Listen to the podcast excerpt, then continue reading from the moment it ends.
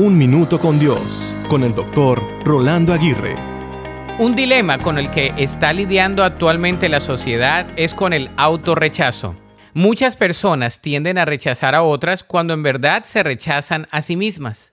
El autorrechazo es la psicopatología que crea una repulsión a sí mismo en algún área de la vida del ser humano, causando una baja autoestima, la falta de confianza, la carencia de seguridad y una predisposición a rechazar a los demás. Muchas personas, incluso cristianos, sufren de autorrechazo.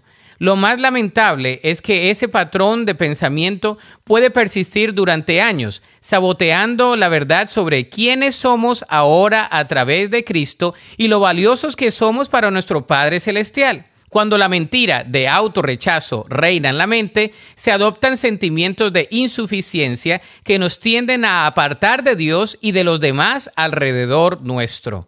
Si conoces de Dios Padre, recuerda lo siguiente.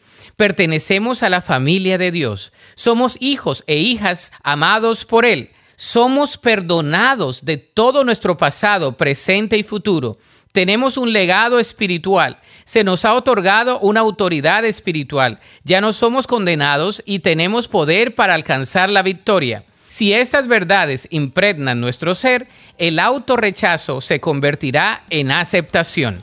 La Biblia dice en Romanos 5:6, cuando éramos totalmente incapaces de salvarnos, Cristo vino en el momento preciso y murió por nosotros pecadores.